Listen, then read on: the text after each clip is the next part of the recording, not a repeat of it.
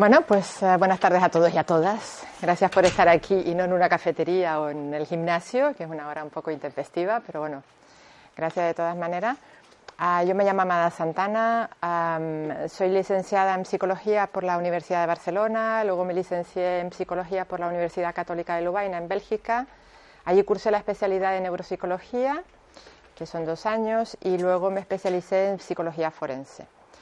Um, hace, no sé, yo creo que 20 años o 25 años que ejerzo como neuropsicóloga y el, mi actividad como especialista en neuropsicología me abocó de alguna manera al mundo de la forensía porque tenía muchos pacientes con, uh, que habían tenido un accidente de tráfico con resultado de traumatismos craneoencefálicos y entonces yo hacía la exploración inicial y luego tenía que ir a ratificar mi informe delante del juez y hablar de uh, secuelas o no secuelas, posibilidades de recuperación o no, uh, diseñar todo un programa de intervención a nivel de logopedas, de psicólogos, todo un programa para que luego la compañía indemnizara a que el paciente lo más ajustado que fuese. Uh, por casualidad debuté en el mundo de la pericial de familia y eh, toco todos los palos. Me gusta mucho el, penal, me divierte muchísimo, a pesar de lo que pueda parecer, me divierte mucho. Eh, familia es un tema muy interesante, pero has de tocar papás, mamás, niños y normalmente el tema va más allá de amor de madre, amor de padre, estamos hablando de 50, 60, 100 euros, una casa de propiedades y el tema de los bebés y de los niños queda un poco más ninguneado, más de soslayo y el tema de, de laboralidad también, me, también lo toco. ¿vale? Lo que no toco, no suelo tocar es abuso sexual infantil. ¿vale? Nunca me gustó, no estoy formada. Aquí tenéis a José Ramón Juárez, que es un crack en abuso sexual infantil, lo hace súper bien. Yo he colaborado con él, él ha estado en la parte de valorar eh, las supuestas víctimas y yo al supuesto agresor, desde mi campo. Y luego nos hemos visto de mano en la audiencia provincial en Girona deponiendo delante de los cuatro magistrados. Bueno, vengo a explicarles un poco el tema del señor MML. Es un señor que luego les paso el, el, el, PowerPoint, no, no, tiene mayor eh, importancia. Eh, venimos a hablar de, vengo a comentarles lo que es un poco el tema de la imputabilidad y lo que es la valoración del riesgo a la hora de cometer o no un delito. Yo como no soy testigo de nada, yo no estaba en ese momento cuando se le acusa a ese señor o cuando comete supuestamente el delito, no soy nunca testigo de nada, soy un técnico. Y como técnico valoro las cuestiones técnicamente. Yo soy el técnico de la lavadora, siempre digo lo mismo, yo soy el técnico de la lavadora, entonces voy a ver qué pasa aquí. Es verdad que el tema de la imputabilidad es un tema jurídico, un concepto jurídico que los psicólogos llenamos de contenido, como en otros aspectos jurídicos. Imputabilidad se refiere a que en el momento de cometer el delito, aquel sujeto tenía capacidad cognitiva y capacidad volitiva, o sea, sabía lo que estaba haciendo, ¿vale? Por cuestión cognitiva, y hizo lo que hizo porque quiso hacerlo una cuestión volitiva de voluntad y una cuestión cognitiva de tenía la inteligencia suficiente, la percepción era correcta, no había consumo de drogas, no había abuso, uh, no estaba sometido a un estresor de vida o muerte, ¿vale? Porque si contemplamos todas estas cuestiones, no estamos hablando de imputabilidad, estamos hablando de atenuantes, bajar la carga de responsabilidad de aquel delito, ¿vale? Entonces, se me contrata para que valore a un señor, el señor MML, de treinta y pocos años de edad, que refiere eh, una denuncia, estos son el tema de los atenuantes y tal y pascuales, que no tiene mayor importancia, un señor de 37 años que refiere uh, una imputación de un delito de violencia de doméstica, se llama VIDO ¿Vale? No es lo mismo violencia de género que violencia doméstica. Violencia de género es aquella violencia que se ejerce exclusivamente sobre la mujer por ser mujer, da igual en qué ámbito, es así. Y violencia doméstica es aquel delito que se comete contra alguien en el ámbito familiar, da igual el sexo. ¿De acuerdo?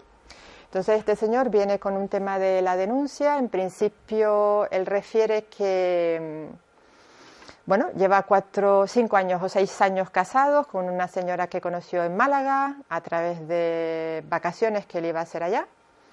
mantienen una relación en principio a la distancia hasta que ella decide pedir el traslado aquí a Cataluña. Se casan consensuados, felices y enamorados aparentemente en Málaga. Él refiere una relación completamente normativa con ella, feliz. Incluso esta chica cuando viene a, Cataluña a trabajar, trabaja en una tienda como uh, dependiente. Él refiere una muy buena relación de su esposa con la mamá suya, con su suegra. Hola. Buenas. Buenas. ¿Tengo que presentarme o no cal? No cal. Ya me presento yo, yo soy Amada. Vale, encantada. La ponente igualmente. ¿Vale? Eh, refiere que, bueno, inici- Ponme más delante. que- y por favor, donde quiera. Vale, que tengo problemas, siempre de las gafas. Refiere que ah, esta señora tiene ciertas dificultades para quedarse embarazada y que incluso habían mirado una clínica para hacer un tratamiento de fertilidad y justo cuando dan el paso, ella anuncia que está embarazada, con lo cual todos los vivieron con una gran alegría, con una gran pasión. Bueno, en principio él trabaja con 37 años solo ha tenido tres trabajos en su vida de forma continuada, o sea, no es que haya tenido interrupciones en su actividad profesional, ha tenido toda la vida trabajado desde los 17 años, comenta que siempre fue mal estudiante, eh, que le costaba memorizar y que a partir de los 17 años empieza a trabajar primero con su padre, luego en una lavandería. Y este último trabajo que tiene es una, una especie de, taller donde hacen ah, tornillos y hacen una serie de, de herramientas. Tiene un horario de 2 de la tarde a 10 de la noche. La señora trabaja por la mañana, con lo cual él se puede ocupar de la niña, la despierta por la mañana, le da el desayuno, la viste, la lleva a la guardería, consensúa con su mujer la importancia de tener una buena educación, con lo cual piensan en un buen colegio, en una buena escuela. Ah, la señora, como les dije antes, trabaja como dependiente, con lo cual el sueldo no es que sea muy bollante, creo que cobraba unos nove- del orden de los 900 euros. Hola, pasa. Hola, buenas. Buenas. Él también, por la, porque no es técnico profesional, su sueldo también ronda los 900, 1000 euros, una cosita así. Y la niña tiene eh, una mutua privada y al parecer se inicia una cierta discusión porque le dice a ella, oye, si vamos a pensar en que nuestra hija va a tener la mejor educación y esa escuela es una escuela privada y nos cuesta del orden de 350 euros al mes, ah, sería interesante que redujéramos gastos. Y él le propone retirar la mutua, que es privada, total, tenía asistencia de la seguridad social, ¿dónde está el problema? Ella dice que ni hablar. Bueno, a partir de ahí empieza a observar este señor que cuando llega a las 10 de la noche a casa, tiene, observa que su mujer y su niña están al teléfono hablando con la abuela paterna, materna, perdón, que vive en Málaga y están una hora y media al teléfono, la abuela le cuenta cuentos y la niña está encantada, pero desde que oye al papá que entra, la niña se tira a los brazos del papá, allí no hay ningún problema. Y un buen día, todo esto es lo que él refiere, ah, recibe una serie de, llamadas a su móvil, un teléfono muy largo que él no conoce, no coge el teléfono y cuando le da por responder a la llamada resulta que son los mozos de escuadra que vienen a buscarlo y se lo llevan enmanillado a comisaría. Y ahí empieza su ah, periplo. Los Mossos de Escuadra, que trabajan muy bien en la Policía Autonómica de Cataluña, trabajan muy bien, hicieron una muy buena exploración de este señor y dijeron que había un riesgo bajo de cometer un delito grave de violencia doméstica. Con lo cual a mí ya me da la pista de que mm, es un asunto feo, pasa algo. Pero yo voy a hacer mi trabajo como técnico, voy a valorar a este señor, le voy a pasar pruebas y voy a hablar del riesgo, porque ya les dije antes, yo no soy testigo de nada.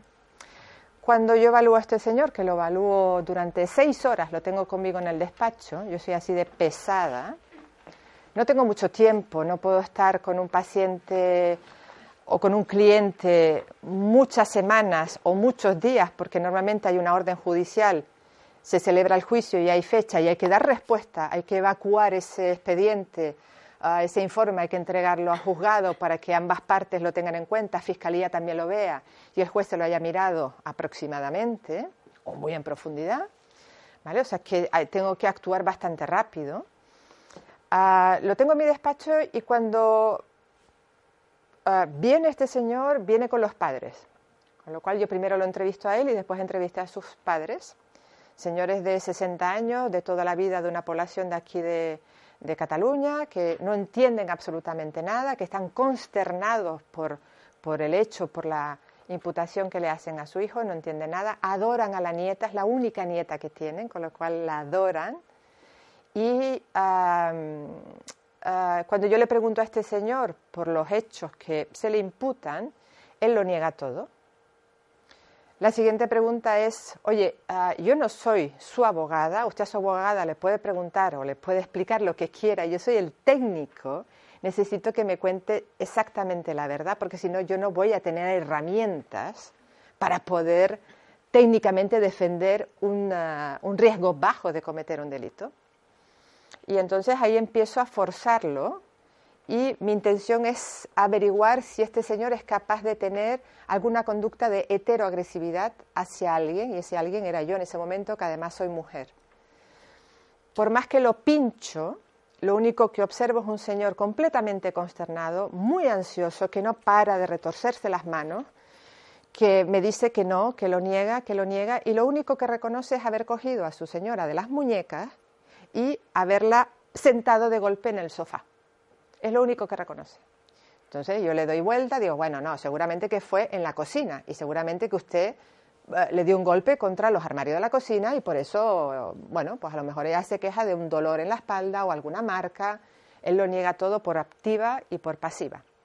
No hay ninguna conducta ni de hostilidad hacia mí, no hay ninguna mala palabra, no hay ninguna mala mirada, porque la conducta agresiva no es solamente pegar un golpe encima de la mesa, es una mirada desafiante, es una sonrisa de soslayo, es no mantenerme la mirada, es intentar vacilarme.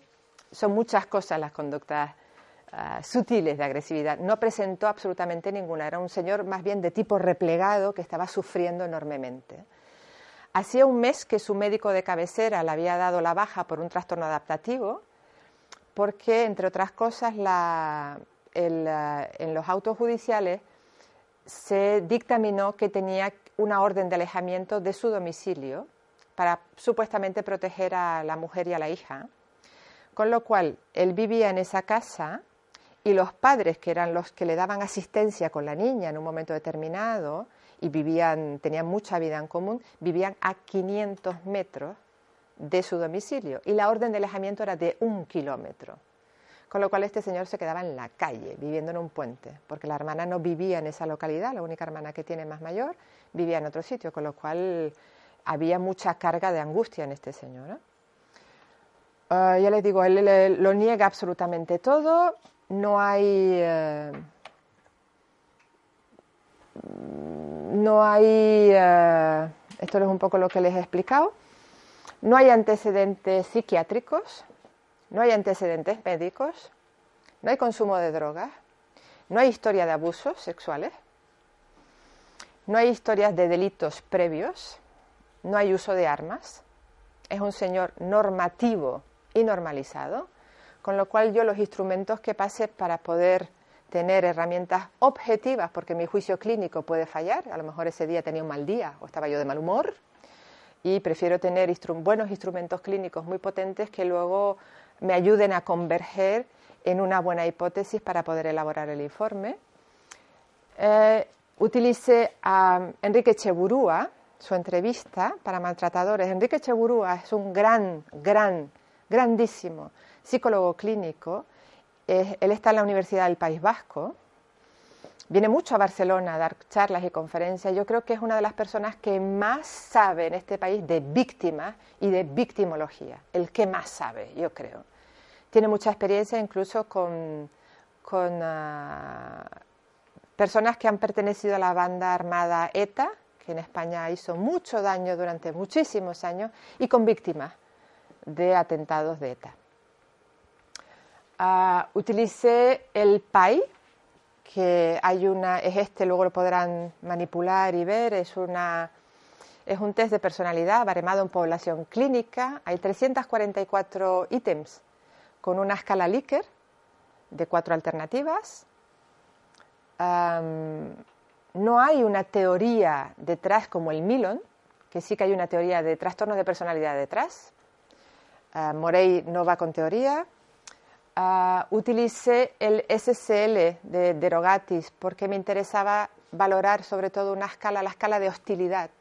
Me interesaba mucho valorarla y además me interesaba valorar si hay, un indicador en el, en, el, eh, SSL, que es el PST, el, eh, el total de síntomas clínicos, que te indica si aquella persona está magnimizando los síntomas o no.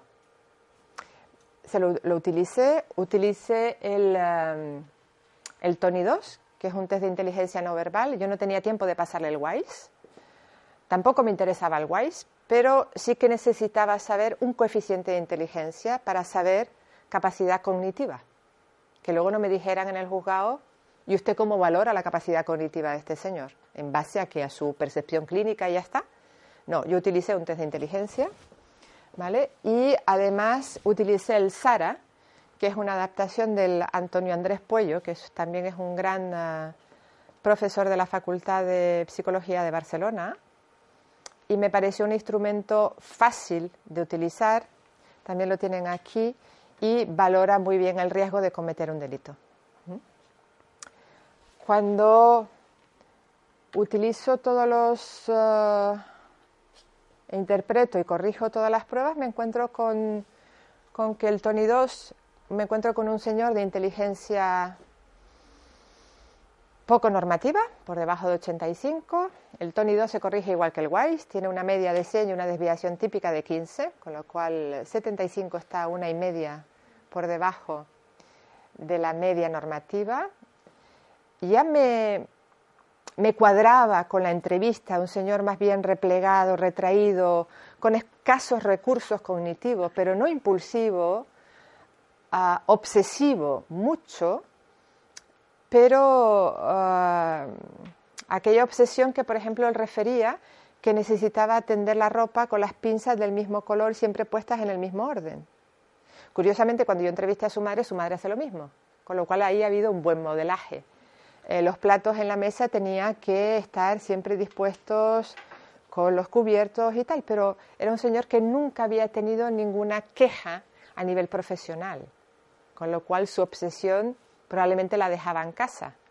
Cuando yo le interrogaba por la interacción con su hija de cuatro años, que los niños de cuatro años pues montan pataletas, hacen show, ahora quiero, ahora no quiero y tal, él se mostraba absolutamente flexible y encantado con su hija. Estaba feliz de tener a la niña y no le molestaba que la niña en un momento determinado le dijera quiero esto y en otro momento dijera pues ahora no lo quiero. No pasaba absolutamente nada. Parece ser que la, la obsesión que él tenía la tenía bien dirigida hacia aspectos externos, pero no hacia su conducta. ¿Vale? Ah, en el país, el país tiene ocho indicadores de validez, que es súper interesantísimo esta prueba. No sé si tengo algún perfil por aquí ya corregido para podérselos enseñar. Ah, creo que no lo he traído, ¿no? Es igual. Hay unas ocho escalas iniciales de validez y unas, unas cuatro escalas de validez al inicio de la prueba que te indican si puedes corregir la prueba o no.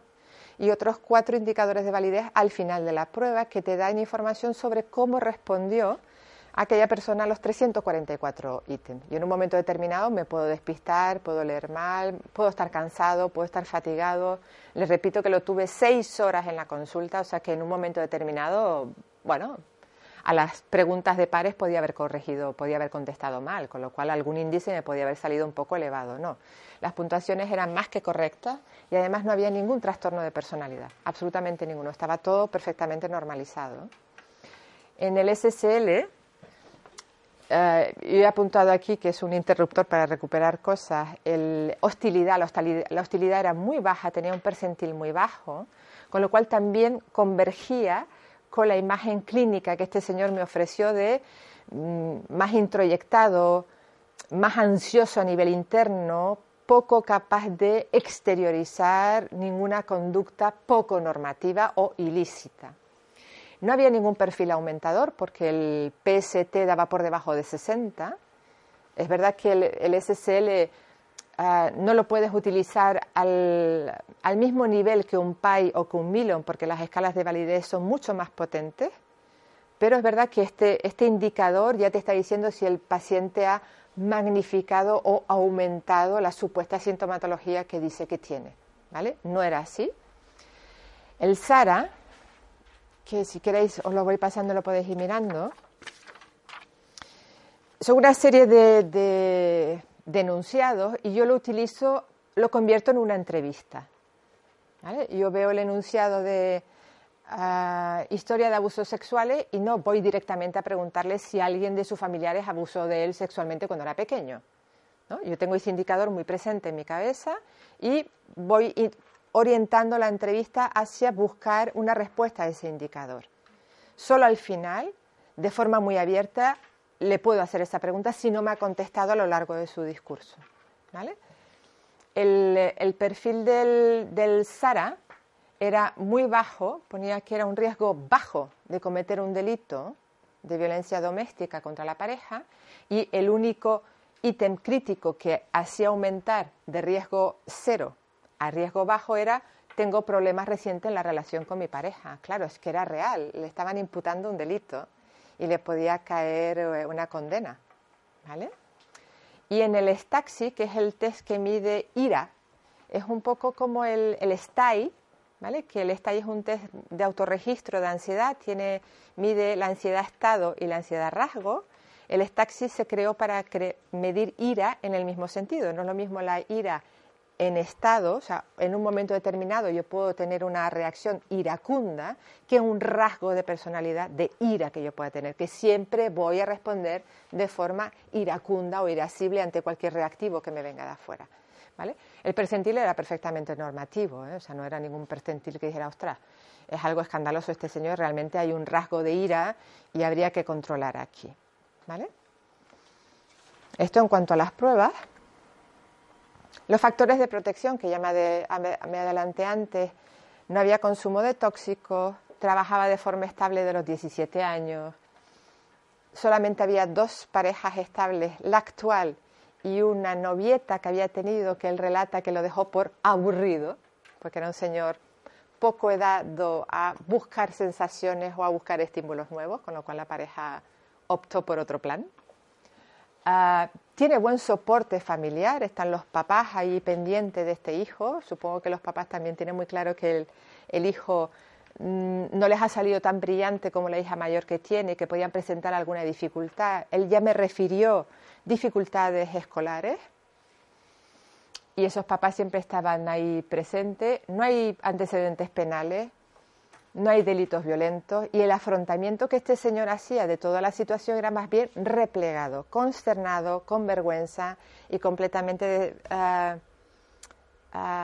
estupefacto con la situación en la que se vio metido. ¿vale? Yo, ah, cuando fui al, juzgado a, a, declarar, porque claro, me tuve que someter al interrogatorio no solo de la abogada suya, sino del abogado de la señora y además del fiscal de menores que estaba allí, que también quiso saber muchas cosas.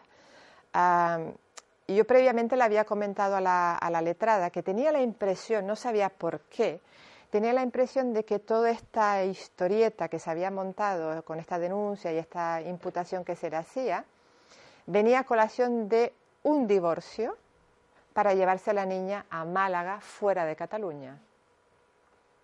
No me pregunten por qué, tuve esa impresión desde el primer momento. Es verdad que los mozos de escuadra me dieron una buena pista. Si ellos ya valoran que ven miles de víctimas al año y valoran con muy buen criterio que el riesgo es bajo, a mí me abren una puerta para investigar otros posibles motivos de esa posible denuncia. Porque no era solamente valorar el riesgo, sino valorar por qué si tienes una relación normativa con una niña a la que todo el mundo adora y aquí no ha pasado nada, ¿por qué se te ocurre ah, hacer una demanda de debido?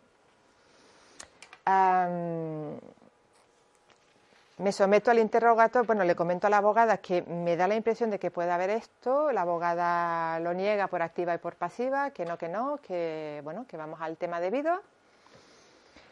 La parte contraria, O sea, ya cuando entré en, el- en la sala de, de juicio me sorprendió. Normalmente cuando hay un tema debido, la víctima pide no volver a ver al agresor.